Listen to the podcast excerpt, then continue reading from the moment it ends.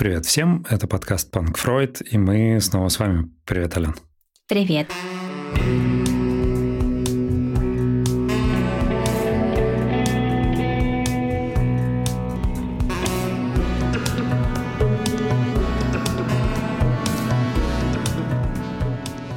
Ну, собственно, не будем долго тянуть ему солить. Я думаю, зрители ждут уже содержимое нашего подкаста, поэтому начнем шеринга. С чем ты сегодня к нам пришла?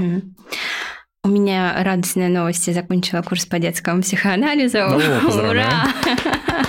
У меня появились свободные выходные. Наконец-то. Это мои первые выходные, когда у меня ничего не было. Я очень рада, что прошла этот курс, и в целом у меня, конечно, много эмоций именно вот связанных с тем, что завершился этот курс. Uh-huh. Он много мне дал, и в том числе для понимания той темы, о которой мы будем сегодня говорить. Вот, это такое большое радостное событие в моей жизни. Поскольку сегодня моя первая свободная суббота, поэтому все мои мысли об этом, что как классно иметь выходные. Вот. Как у тебя дела? Сразу хочу сказать, что это замечательная новость и прекрасно видеть тебя в столь, в столь замечательном настроении. Здорово, что, собственно, закончилось что-то хорошее в тяжелом, непростом 23-м году. Собственно, 24-й начнется уже на, на новой базе замечательно. Я пришел сюда тоже в таком несколько сумбурном э, настроении, в целом хорошем, нежели плохом. У меня был такой очень э, сложный вопрос, связанный с моей работой, э, нынешней, будущей и так далее. И мне кажется, что на этой неделе деле я, в общем, принял наконец окончательное решение. И это тоже такой как бы важный момент. Поэтому тоже в целом я пришел с хорошим настроением. Плюс тема, которую мы сегодня будем рассматривать, она мне супер интересна по многим параметрам. Ну, я, наверное, об этом скажу по мере того, как мы будем ее обсуждать. Поэтому, да, я пришел очень воодушевленный. Кстати, по пути из метро к этой студии стоял молодой человек на выходе из э, перехода метро и раздавал э, такие буклетики, и там был буклет э, о вреде алкоголя. И мне ни разу ничего подобного не попадалось, э, но это было настолько неожиданно и непривычно, что я даже решил об этом сейчас рассказать. Вот с таким настроением Интересно. я пришел. Интересно.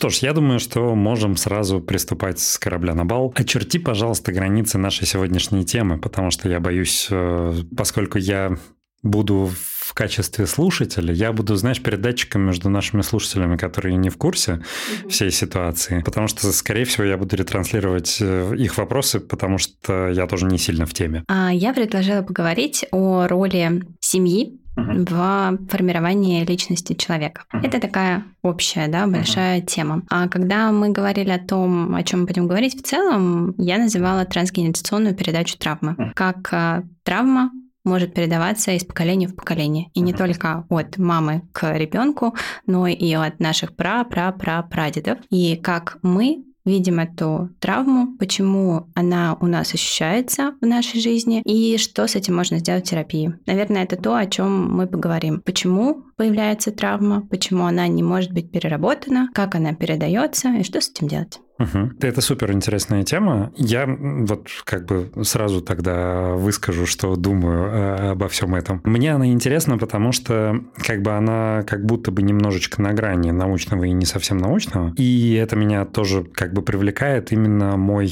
пытливый ум, мой интерес да, докопаться до сути. Возможно, ну как бы привычное, оно несколько шире, чем мы привыкли на него смотреть. Я не в плане как бы э, там, э, что мое мнение к сегодняшнему выпуску сильно поменялось, и начал верить в эзотерику, ни в коем случае нет. Э, как раз наоборот. Э, вот и, и мне, скажем, симпатично все, что необычно, э, все, что там загадочно, мистификационно, скажем так. Но мне хочется находить, ну, рациональное объяснение во всем этом. Слишком издалека зашел. В общем, на первый взгляд, с точки зрения как бы банальной логики, кажется, что передача чего-то от людей, которые никогда между собой не встречались, в данном случае на основе того, что они как бы исключительно у них там кровная связь, это звучит не совсем научно. Это звучит вот как бы там передано там от рода, от корней и так далее. А если анализировать с как бы более рациональной точки зрения, здесь может случиться ситуация именно там воспитательские традиции, да, как история, я не помню, мы обсуждали в одном из старых подкастов это или нет, когда э, обезьяны в клетке, э, под эксперимент был проведен научный, клетка, там находится группа обезьян, под крышей клетки висит банан. Как только какая-либо из обезьян пытается дотянуться до банана, их резко обливают холодной водой. После чего как бы одну обезьяну из клетки вытаскивают, сажают в клетку новую обезьяну, которая не в курсе. Все остальные, в общем-то, понимая, что если кто-то будет тянуться за бананом, их обольют водой, за бананом тянуться перестают. Новая обезьяна не в курсе этой ситуации, она тянется, сородичи ее резко начинают устанавливать, там, бить и запрещать всячески это делать. Э, цикл повторяется несколько раз до тех пор, пока в, клет- в клетке не остается ни одной обезьяны, которая не в курсе про холодную воду. Но все эти обезьяны больше не тянутся за бананом, потому что как бы вот такая традиция. Понимаю, насколько как бы примитивно проводить прямую параллель, но, в общем-то, э, традиция воспитания может таким же об- образом складываться в семье, да? Когда предыдущие поколения что-то делают, э, ну, с ними что-то происходит, травмирующее событие, они как бы меняют в своем поведении что-то и внушают это своим детям. Их потомки, которые с ними не были знакомы и не в курсе, откуда традиция взялась, тем не менее могут продолжать традицию. Вот, собственно, все, что хотел. Все, что знаю на эту тему, и не уверен, насколько она, э, эта информация релевантна самой теме, а, но теперь передаю слово тебе полностью. Это был потрясающий пример. И в целом, э, я думаю, что мы можем уже расходиться. Потому что а, действительно то, как ты сейчас описал этот эксперимент, uh-huh. частично это действительно похоже на то, как происходит преемственность в передаче травмы. Преемственность в жизни человека uh-huh. между поколениями действительно передается некими традициями и некими ритуалами. Если родитель какой-то, да, наш прародитель а, имел в своей жизни травму, которую он не смог символизировать, не смог ее прожить, не смог ее обсудить в психотерапии, например, он ее начинает вытеснять, начинает ее не принимать. То, как а, родитель пережил травму, влияет на то, как он с ней может обращаться. А нашел ли он в себе какие-то способы пережи, пережить эту травму, как он ею совладал. И если родитель в своей жизни пережил травму, но не смог ее понять и осознать, своим детям он будет транслировать определенное послание, вербально и невербально, что делать можно, а что делать нельзя, и что там его а, могут подстерегать опасности, или мир опасен в целом, или а, тебя могут ограбить, или бойся голода, например. Mm-hmm. То есть он что-то сознательно, бессознательно транслирует ребенку. Чтобы мои слова не были столь эфемерны, я расскажу немного такой э, сюжет из нашего обучения. Как только что рожденных детей прикладывают к маме. Вот он только что родился. То есть его жизнь около мамы составляет буквально минуту или меньше. Его прикладывают к груди мамы. И каждая мама, она по-своему начинает знакомиться с этим малышом. Какие-то говорят, привет, как я тебя ждала, я так тебя люблю, и что-то свое. Другие мамы говорят, что не бойся, я тебя защищу, не переживай, все будет хорошо. И в этом она уже тоже транслирует какое-то такое послание, что мир опасен. Ребенку на текущий момент в этом мире одна минута. И каждый из нас в жизни от родителей получает какие-то послания. Да? А с одной стороны, это как раз то и есть, что ты говорил, это воспитание. Да, это mm-hmm. то, как родители нам показывают жизнь, как они дают нам возможность знакомиться с миром и как вообще они реагируют на то, как мы самостоятельно в этом мире живем. И это такой задел на начало нашего обсуждения, что каждый из нас своему ребенку, а наши родители, в свою очередь, нам, а их родители, им транслировали определенные послания, вербальные и невербальные. Вербальные — это они нам что-то говорили, а невербальные есть семьи, в которых что-то не говорилось, в семьи, в которых есть секреты, семьи, в которых есть мифы, и все знают, что есть секрет, mm-hmm. и все знают, что о нем нельзя говорить. И вот это тоже накладывает очень большой отпечаток на семью. Есть семьи, в которых были, например, репрессированные а, в 1937 году, и это событие очень сильно повлияло на семью, и на каждую по-разному. И какая-то семья смогла переработать эту травму, а какая-то семья не смогла. И в зависимости от того, как совладали с этой травмой наши предки, так и они потом передавали этот опыт нам. И этот опыт передавался или в форме как бы совладания с какими-то жизненными невзгодами. То есть ты можешь обратиться к этому опыту. Ты понимаешь, что в твоей семейной истории были некоторые проблемы, но ты знаешь, как их решить. И чем больше ты знаешь о своей семье, тем легче тебе бороться с какими-то жизненными событиями, тем больше ты чувствуешь поддержку, и тем меньше у тебя каких-то неосознаваемых чувств, тем меньше у тебя тревожности. Начнем с этого. Да, вообще замечательная, прям очень интересная тема. Здесь сразу поясню, что, например, я про свою семью не скажу, что знаю очень сильно много. Я в какой-то момент, знаешь, как бы задался вопросом вот э, там про свои корни, там про предков старше, там бабушек и дедушек. И как-то там позвонил дяде, и мы несколько часов проговорили, потому что он-то э, этими вопросами занимался, у него там была биография, я там что-то записывал параллельно, и все у меня смешалось в кучу, и я забыл. На фоне этого моя жена, например, она гораздо больше интересовалась своими корнями, и для нее было очень как бы не, непривычно и странно, что меня эта тема никогда за всю жизнь не интересовала. Но здесь есть как бы такой нюанс, что потом э, в рамках вот как-то обсуждения этой темы, или э, мы там что-то смотрели, или мы разговаривали с кем-то из э, наших с тобой теперь уже коллег. И э, кто-то пояснил, что это как раз э, довольно типично для мужчин не очень интересоваться вот этой темой, и это гораздо более свойственно женщинам. Опять же, здесь нету никаких как бы гендерных стереотипов, бывают разного рода ситуации, но чаще вот интерес в сторону с там генеалогического древа в, ну, с раннего, наверное, возраста он проявляется как бы у женщин. В определенный момент у мужчин тоже может это прийти, потому что, ну, что-то подобное. Все, что могу прокомментировать на этот счет.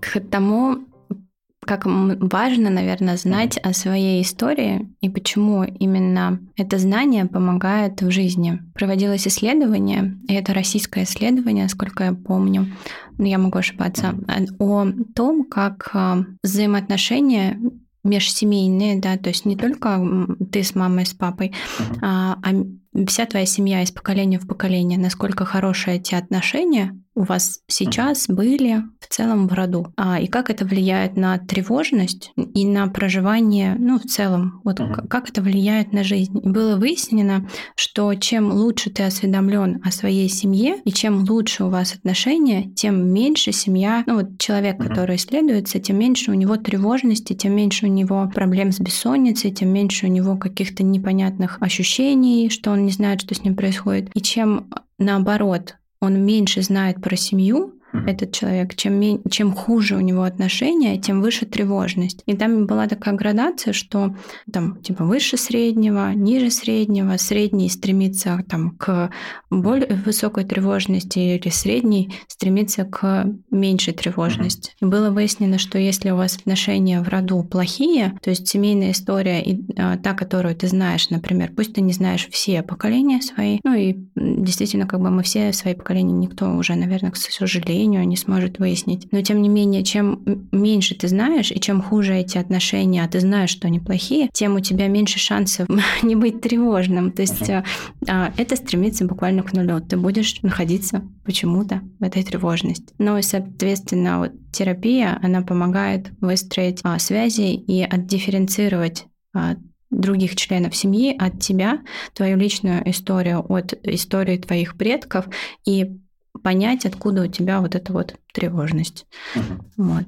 По-моему, да, это российские исследования. Это довольно интересно. В принципе, ну, наверное, это ну, логично. Опять же, тревога может передаваться как бы абсолютно бессознательно и невербально, а в принципе, да, ты... Ну, я чисто моделирую сейчас ситуацию. Ты, в принципе, а... прав, потому что передача травмы – это бессознательный mm-hmm. процесс, потому что родитель несознательно говорит, что не выходи из дома. Mm-hmm. Родитель несознательно говорит, что мир опасен. Он просто транслирует то, что, то, как он живет живет, он транслирует свой внутренний мир. Это бессознательно. Просто вот сейчас пытаюсь рационализировать ситуацию и моделировать, что может быть, как пример, да. Например, чисто теоретически, давай представим себе ситуацию. Маленький ребенок как бы находится в квартире с мамой. Они ничего не обсуждают, ничего не происходит, но за дверью э, слышны какие-то шаги. И, э, возможно, это какие-то ну, нехорошие шаги. И мама, не говоря об этом ребенку, начинает испытывать тревожность, затихает и пытается сделать вид, что дома никого нет. Ребенок в любом случае почувствует, что что-то, во-первых, как бы тревожность в помещении есть вот эта невербальная история, когда ты ощущаешь повышение уровня тревожности в помещении, где ты находишься. Во-вторых, он, в принципе, может быть и визуально тоже может считать тревожное состояние своей матери. И это может, э, он может даже не запомнить этот эпизод, но со временем и с возрастом у него может как раз отпечататься эта история, что э, если вдруг он слышит какие-то подобного рода шаги там за дверью, у него может возникать тревожность, он даже не будет это осознавать. И, в принципе, он и не может это осознать, если он с, с матерью эту тему не проговаривал. Ну, как бы для него это осталось терра инкогнито, абсолютно не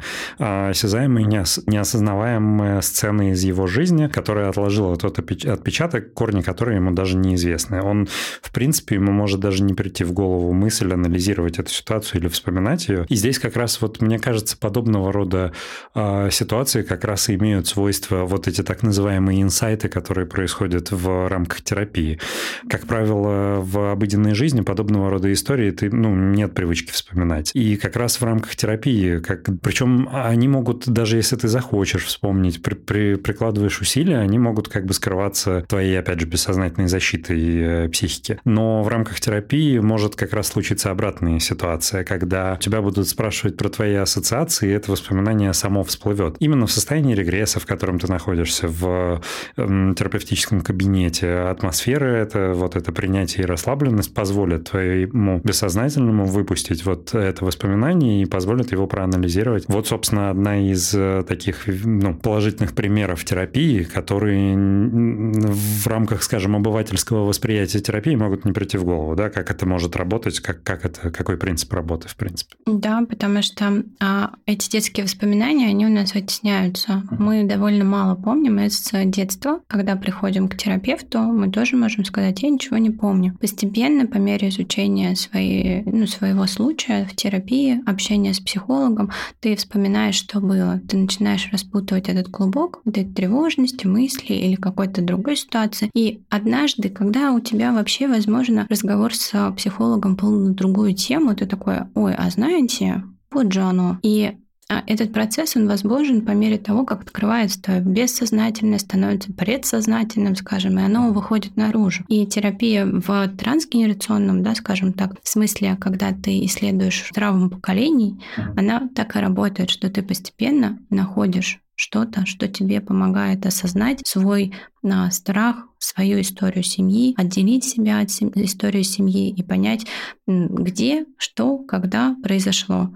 А то, что ты сказал, это такой очень яркий пример. Да? Возможно, будет иначе в терапии, возможно, не будет прямой какой-то корреляции, но человек все равно выстроит себе какие-то причинно-следственные связи. Это действительно будет так работать. Вот. Ну, если мне хочется немножко больше, наверное, примеров давать, поскольку хочется тоже объяснить, что это не какая-то эзотерика, да, угу. это не мистика, это не магия, это работа нашей психики. Знаешь, мне наоборот всегда, угу. когда... конечно. А, всегда, когда я думаю об этой теме, я думаю, что это то, та магия, которая нам доступна, это та магия нашей психики, которую мы не осознаем, но которая а, реально, да, нам не нужно ходить гадалкам, нам не нужно никуда, она уже в нас, она уже есть, просто а, мы ее немного не чувствуем. Вот Вспомнил прекрасную шутку на эту тему, что если ты плохо знаешь физику, то вообще магии кругом куча. Да, абсолютно верно. Все эти истории о том, что мы потом думаем о том, что почему у меня такие отношения с мамой, кто-то всю жизнь пытается примириться с тем, что он был нежеланным ребенком и проработать это. Кто-то всю жизнь чувствует то, как сильно его хотели, то, как сильно его любили, и то, какие мы чувствуем отношение к своим родителям, а, эмоции, да, не отношения, какие у нас эмоции вызывают наши родители, они, безусловно, влияют и на нашу, на всю нашу жизнь. И еще такая шутка была на каком-то курсе учебы, что самое лучшее, что может сделать мама для своего ребенка это пойти в терапию и желательно года за три до зачатия. Поэтому задумайтесь. А, вот, задумайтесь.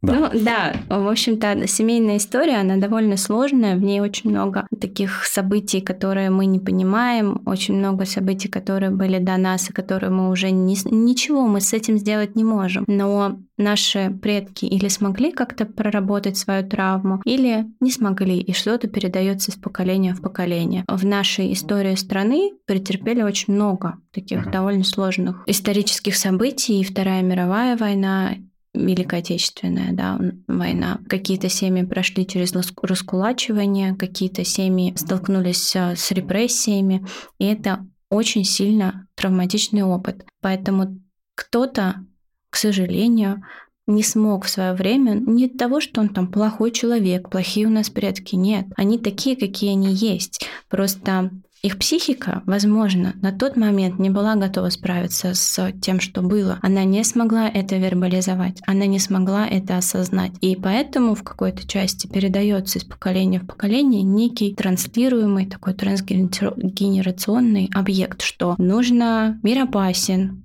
нужно запасаться едой. Поэтому мы все так удивляемся, когда что-то случается, и все бегут за гречкой, но как бы почему нет? Кто-то вот так вот справляется с тревожностью.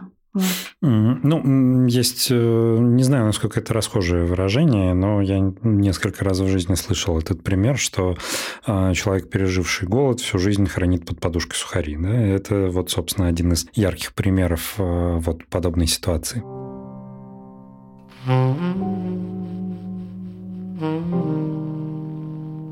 Mm-hmm.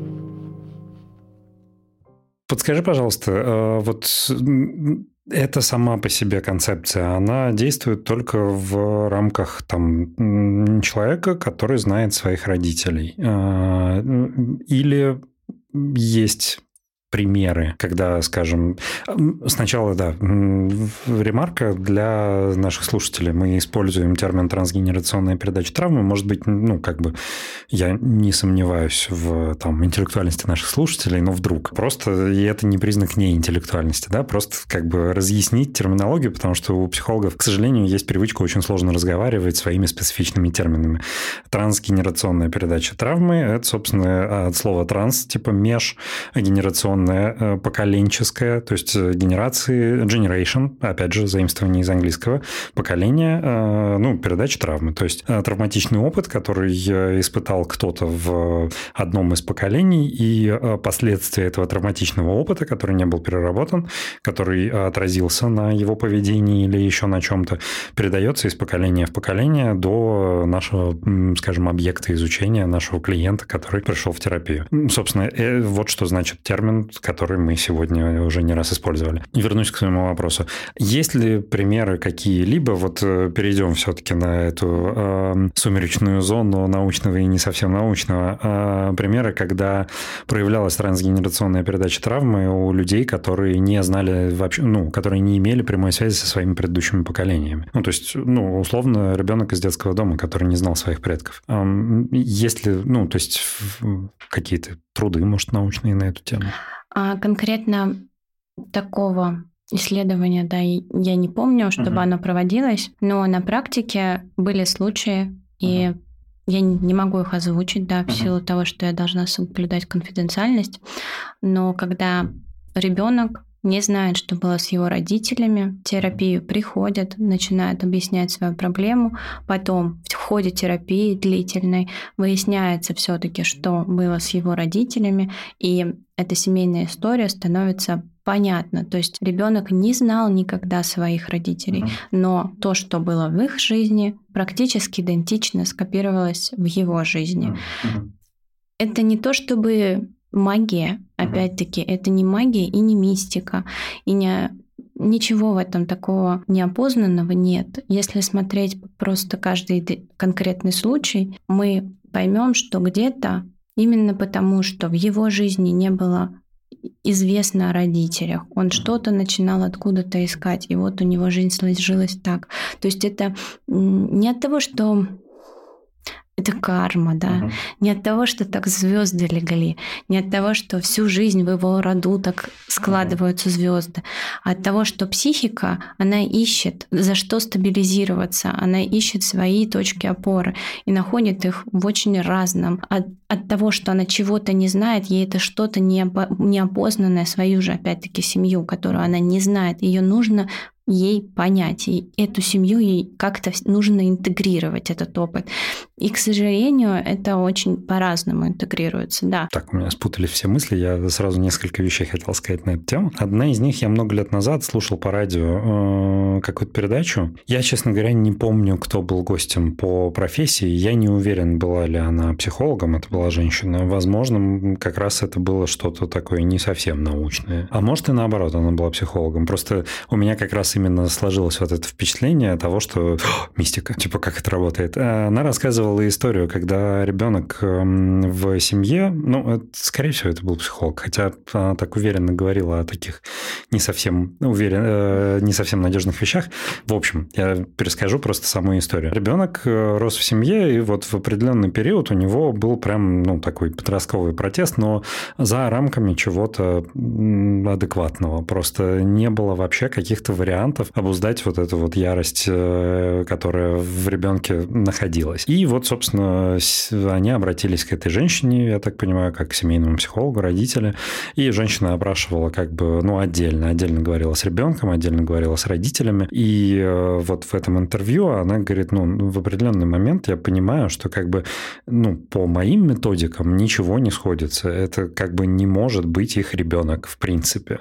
То есть, э, как бы то, что они говорят, говорят, э, то, что он говорит, вот, э, ну, то есть, опять угу. же, вот, вот этот момент мне показался не совсем научным, как это можно определять. Дальше в рамках беседы, ну, эти родители говорят, ну, мы, типа, это наша семейная тайна, ребенок усыновлен. Собственно, да, непонятно, как вы это поняли, мне тоже непонятно, поэтому я и э, позволил себе быть неуверенным, кто была эта женщина по профессии. А, но в итоге, как бы, это было таким ключиком к разгадке этой ситуации. Собственно, когда это, эта тайна была в рамках этой семьи раскрыта, а у ребенка как будто бы... Ну, это вот, знаешь, как сказка с принцессой на горошине. Вот э, спать неудобно, а непонятно почему. Вот когда этот вопрос в семье был раскрыт и проговорен, э, дальше взаимоотношения в этой семье наладились, потому что и ребенок начал проявлять больше терпимости к людям, которые, собственно, приняли его и воспитали. Ну и как бы дальше все стало хорошо.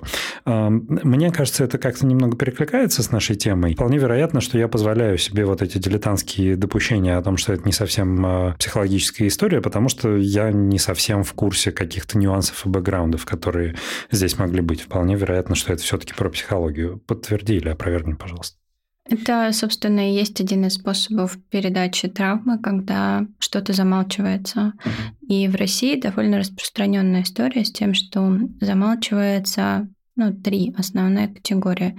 Это репрессии, это тюремные сроки, которые там были, есть. А, и третье — это тайное усыновление. Это то, из-за чего он тоже как бы невербально передается травма. Когда что-то не вербализовано, оно mm-hmm. все равно остается, ты все равно это чувствуешь, да, и ты уже сам об этом говорил, что а, некоторое напряжение, mm-hmm. тревожность, даже когда об этом не говорят, оно есть. Точно так же ребенок, которого усыновили, удочерили, он тоже чувствует что-то, чего он не может понять. И чем дальше он растет, чем взрослее он становится, тем этот комок может становиться больше. Чем больше родители не говорят, тем больше они скрывают. И это получается, что есть некий секрет, о котором не говорят, но все чувствуют. Эта тайна усыновления, она довольно, ну, довольно сложная тема, потому что кто-то до сих пор придерживается мнения, что нужно скрывать. Большинство все-таки уже придерживается того, что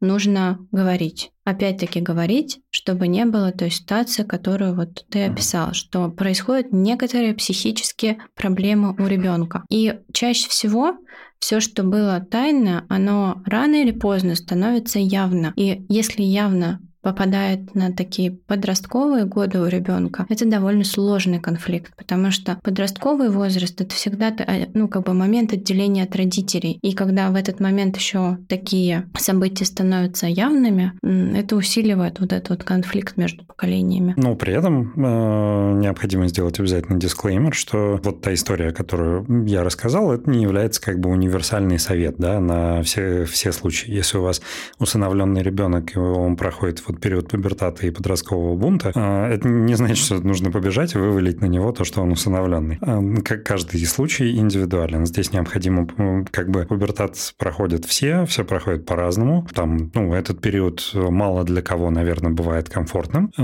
но тем не менее здесь э, ну, и при этом, да, у нас тоже нет универсального совета, типа все родители приемные рассказываете своим детям, что они приемные, или наоборот, все не рассказываете.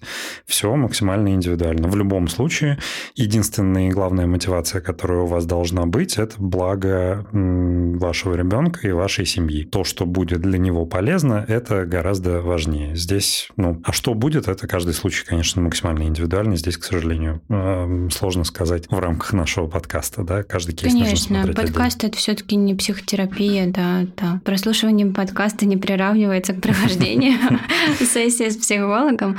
Тем более, что это бесплатно.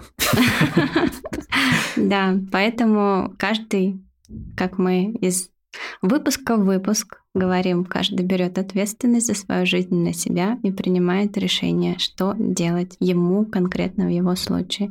Но то, о чем мы в рамках нашей сегодняшней темы говорим, о том, что а, травма может передаваться вербально, это когда из поколения в поколение говорят, мужики козлы, женщины там, проститутки, мир опасен. И на этом строится некие суждения там, уже взрослого, потом мужчины или женщины.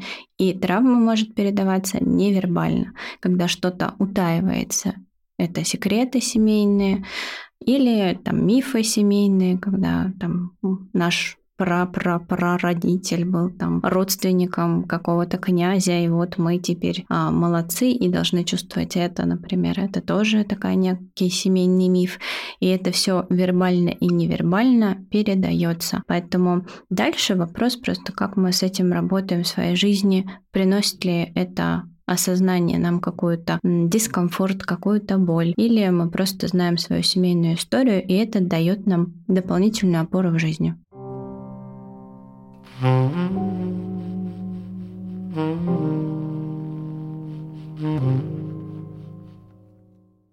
Я дополнительно еще хотел э, в рамках этой темы обозначить, что следует также иметь в виду такую историю, как генетику в рамках как бы трансгенерационных каких-то вещей. Генетически может, ну, там от родителей много чего передается. А здесь сейчас я, конечно, мои дилетантские рассуждения. Здесь нет у меня никакой, э, никакого научного исследования, но, а, например, да, вот по моему опыту, я ловил себя на том, что у меня есть э, какие-то жесты, какие какие-то движения, какие-то привычки очень похожие на аналогичные действия моего отца и его отца, угу. моего дедушки. При том, что как бы объективно ничто не говорило мне о том, что это может быть как бы удобно. Мне даже не очень нравилось визуально. Ну, то есть, например, да, у моего папы есть привычка, он там бывает сидит за столом, там локоть у него стоит на столе, кисть согнута, и как бы лбом он упирается в эту кисть. Не, выглядит как достаточно драматично. Ничего такого, просто ему так удобно иногда положить голову. А, и как-то папин друг заметил, что я сижу ровно так же, как вот мой отец в той же позе. А, а я так сидел просто потому, что мне физически удобно. Или, например, там мой дедушка, я прям с детства помню э, эту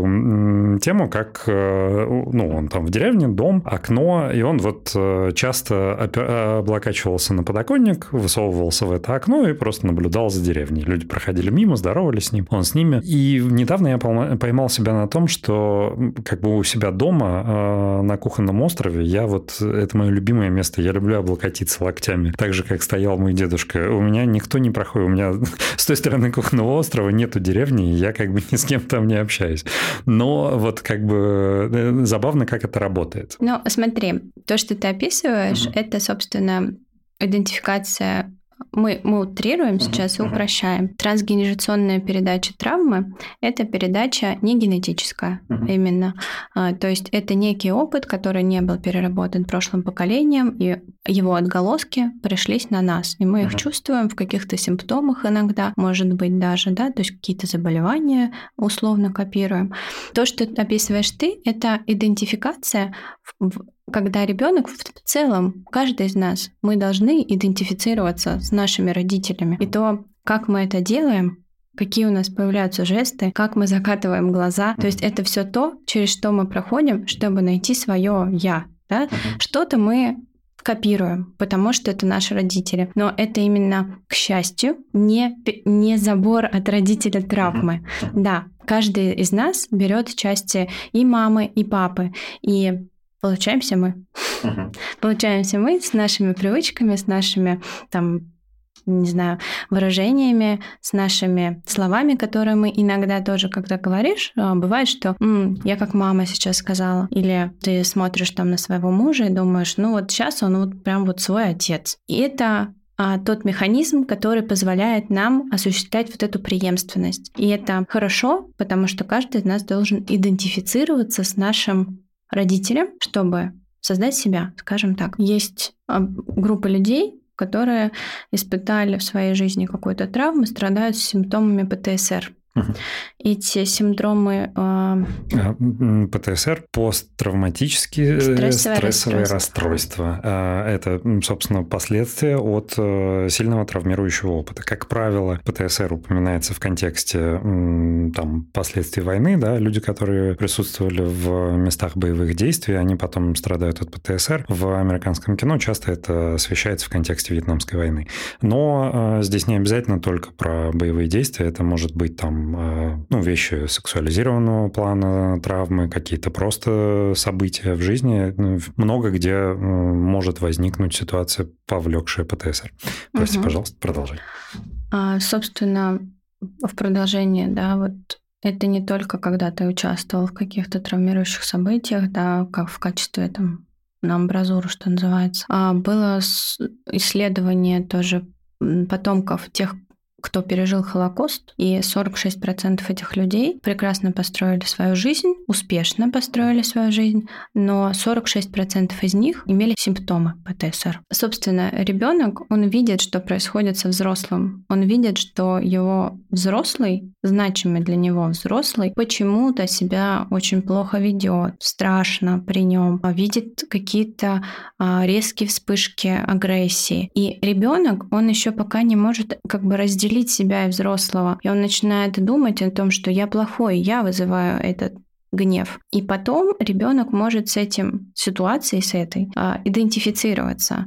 И в будущем он может стать тем самым человеком, который не испытывал на себе эту травму, не испытывал на себе а, ужасы Холокоста, не испытывал на себе ужасы военных действий, но начинает действовать в своей жизни обычной, которой не было ничего страшного, так как если бы у него что-то страшное было. У него появляется эта неконтролируемая агрессия, гнев, и, и вот, собственно, это тоже один из способов, как а, может передаваться травма. Но это, наверное, один из неблагоприятных способов, неблагоприятных стечений и того событий, наверное, его жизни. ПТСР такая страшная тема, угу. наверное, поэтому возникает некоторое сопротивление ее обсуждать. В целом, да. Ну, ты знаешь, для меня, наверное, одна из самых страшных тем – это все, что связано с сексуализированным насилием. А это просто оно, как бы, это, ну, это страшно, это больно, это мерзко, это прям вот, вот абсолютно а все самые страшные эмоции, которые могут возникать, они возникают в контексте именно этой темы. И э, вот я не представляю себе вот этот ПТСР, особенно учитывая то, насколько эта тема зачастую в обществе табуирована, насколько жертва чувствует себя виноватой в в событиях, как часто это распространено, и насколько вот именно эта травма, которая вызывает этот ПТСР, она обладает высокой как бы латентностью. Я имею в виду, что там низкая раскрываемость из-за того, что очень много людей э, не решаются вообще это озвучить из-за чувства стыда, из-за того, что там эти преступления не расследуются, потому что они их не заявляют. Это просто, ну, довольно чудовищно. Это, конечно... Это очень страшно. Да. И, э, возможно, это не имеет прямого отношения, да, к нашей основной теме, но, в принципе, статистика говорит о том, что как бы, ну, процент женщин, переживших насилие в обществе, он э, какой-то, ну, невообразимо высокий.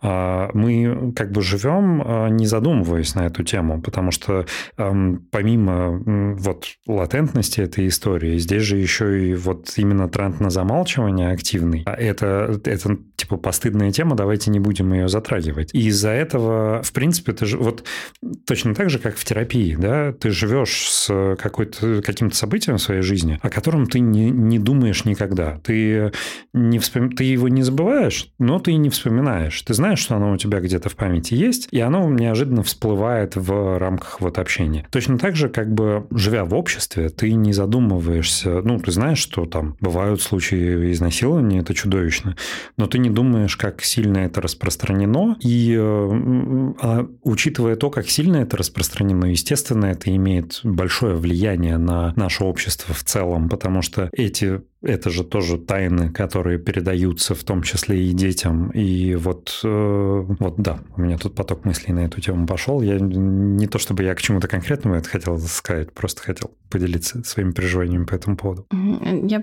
понимаю, да, это тяжелая тема, это тяжелые эмоции, и это очень болезненные эмоции. И в целом каждая женщина, которая в своей жизни пережила насилие, она эту травму или переработала, или нет, но это оставило на ней большой отпечаток. И этот отпечаток, он или проработан психикой и взят в опыт личности, да, либо она его не переработала. И тут вопрос, как эта непереработанная травма будет влиять на ее жизнь, а потом на жизнь ее ребенка, на жизнь ее семьи. Это сложная тема. А, точно так же, как, знаешь, а, есть такое понятие, не скажу, не вспомню сейчас просто, кто из аналитиков его ввел, как а, сравнивает вот эту вот передачу травмы с перебрасыванием картошки горячей. Uh-huh.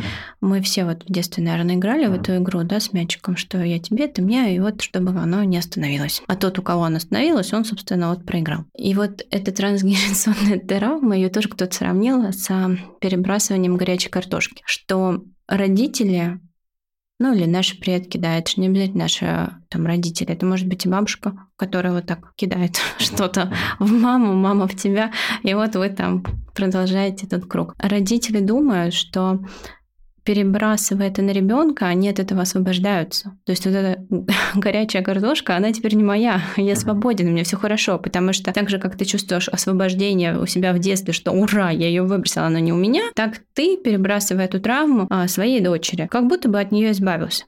А дочь там дальше, она дальше разберется, она дальше кинет. И есть такая тема в российских семьях. Почему-то я довольно часто не в рамках терапии, а в рамках вот таких дружеских бесед слышу, что из поколения в поколение, например, транслируется, что в нашей семье все разводятся, и ты разведешься.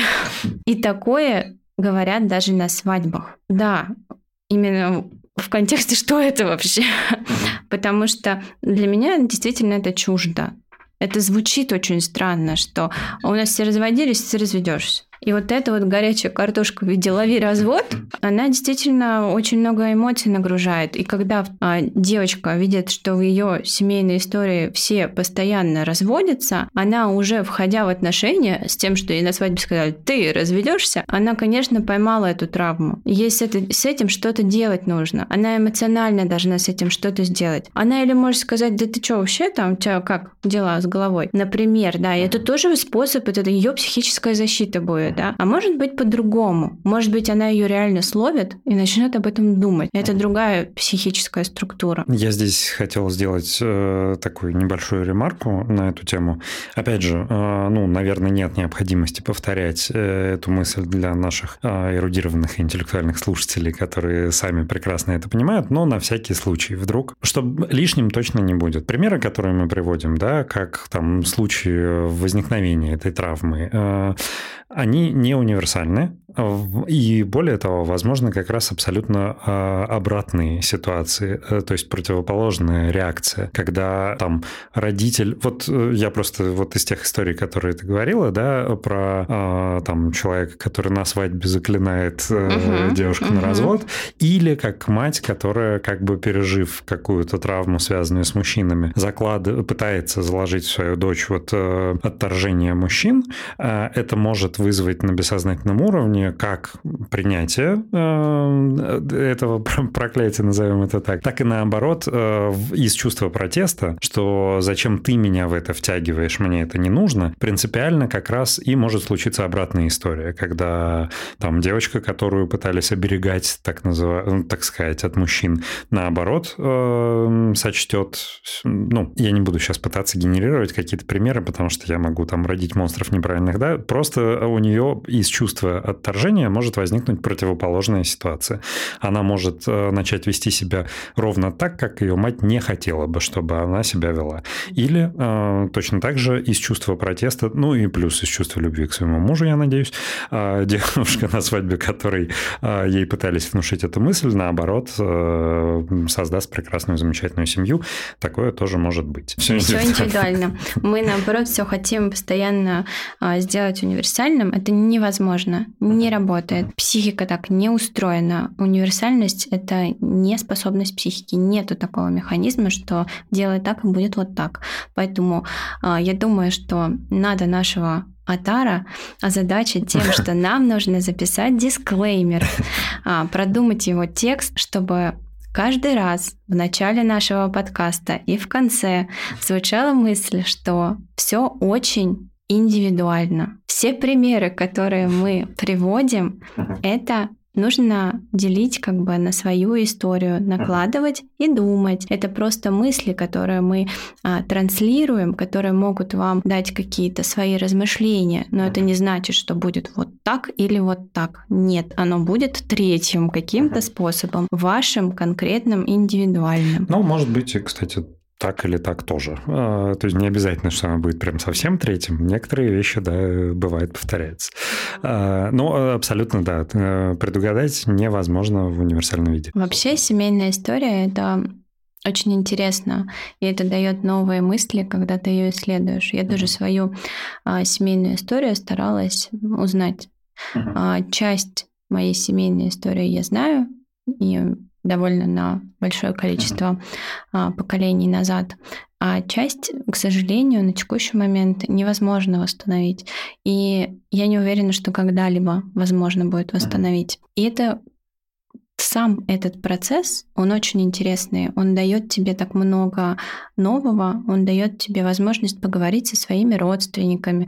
И вот это выстраивание межличностных отношений своих семейных внутри, оно тоже дает новую опору. Поэтому если вдруг наши слушатели никогда не задумывались о том, чтобы построить свою генограмму, а, и мы сейчас не про школу, да, всем, наверное, все в школе когда-то там делали эту генограмму, но это было домашнее задание, это было неинтересно интересно, это просто вот что-то такое сдал, получил 5 и все, то во взрослой жизни, когда у тебя уже есть определенный бэкграунд, это очень интересно. Это очень интересно посмотреть, кто когда, в каком возрасте женился, а, у кто разводился, у кого сколько было детей, кто ушел там был репрессирован очень интересно понять свою историю, понять свои, какие-то такие взаимосвязи. Это просто новый способ знакомства со своей семьей. Это классный способ позвонить родителям, классный способ позвонить бабушке, дедушке и обсудить, когда вы не то чтобы там позвонил кому-то из родственников, как дела, все хорошо, не болею и славно. И как будто бы все больше не о чем говорить, а вам есть о чем поговорить. И способ построить свою семейную историю — это то, что очень сближает, и это то, что помогает найти новую для себя точку опоры в жизни, наверное, новый опыт себе взять. Вот. Всецело согласен. Я думаю, что на этой э, позитивной ноте, жизнеутверждающей, наконец-то мы дали какой-то э, полезный универсальный совет нашим слушателям по, по итогу нашего выпуска. Э, я предлагаю перейти к шерингу. Э, с какими чувствами ты сегодня уходишь? Какой сложный вопрос. Честно говоря, мне кажется, у меня еще мысли в нашем подкасте остались потому что это очень интересная тема. Я не уверена, что я смогла ее в нее максимально глубоко погрузить наших слушателей, а, чтобы они заинтересовались этим. Но мне очень хочется, чтобы все-таки а, эта тема, о которой мы сегодня говорили, дала а, нашим слушателям возможность найти мистику не только в астрологии. Я, да, я все про то, что э, психоанализ это не астрология, но здесь тоже очень много довольно загадочных вещей, которые э, ваша психика прекрасно может вам объяснить, и нужно ей верить, нужно доверять себе, и нужно доверять пространству, со своей стороны я бы сказал, что, ты знаешь, э, эта тема, мне кажется, она такой многогранной, такой глубокой, но при этом как будто такой уютной, хотя, наверное, это моя индивидуальная история, да, возможно, у людей, у которых там были сложные семейные взаимоотношения, эта тема может вызывать другие эмоции при прослушивании этого выпуска, но вот Наверное, подходя к шерингу, когда наше время начало э, подходить к своему завершению, у меня возникло ощущение, что это тема, которая не требует, наоборот, свободы времени и Возможно, микрофоны и э, то, что как бы это будет ретранслировано широко, э, как-то больше сковывают и ограничивают. Как будто это та тема, которая требует уютного разговора, размеренного, долгого. Возможно, там делиться какими-то воспоминаниями, эмоциями, а, энергией и теплотой, которая там передавалась. Или наоборот, раскрывать свои страхи для того, чтобы они имели возможность развеяться и э, успокоиться и примириться. Но я очень надеюсь, чтобы вот чего бы мне хотелось, да, мои фантазии новогодние, а, что, прослушав этот выпуск, а, людям, ну, по крайней мере, у меня возникло такое ощущение, я бы очень хот... был бы рад, если бы это ощущение было бы передано дальше. А, мне захотелось как будто вот сесть и поболтать и вот как бы, не знаю, духовно как-то наполниться от этих разговоров, э, поделиться какой-то теплотой и энергией и принять аналогичные чувства к себе. Потому что мы не дали, естественно, кроме э, последнего, универсальных советов каких-то, и у нас э, этот выпуск не будет иметь прикладной характер, за исключением тех случаев, когда, ну, это сподвигнет человека либо к терапии, либо еще к каким-то вещам, о которых мы говорили.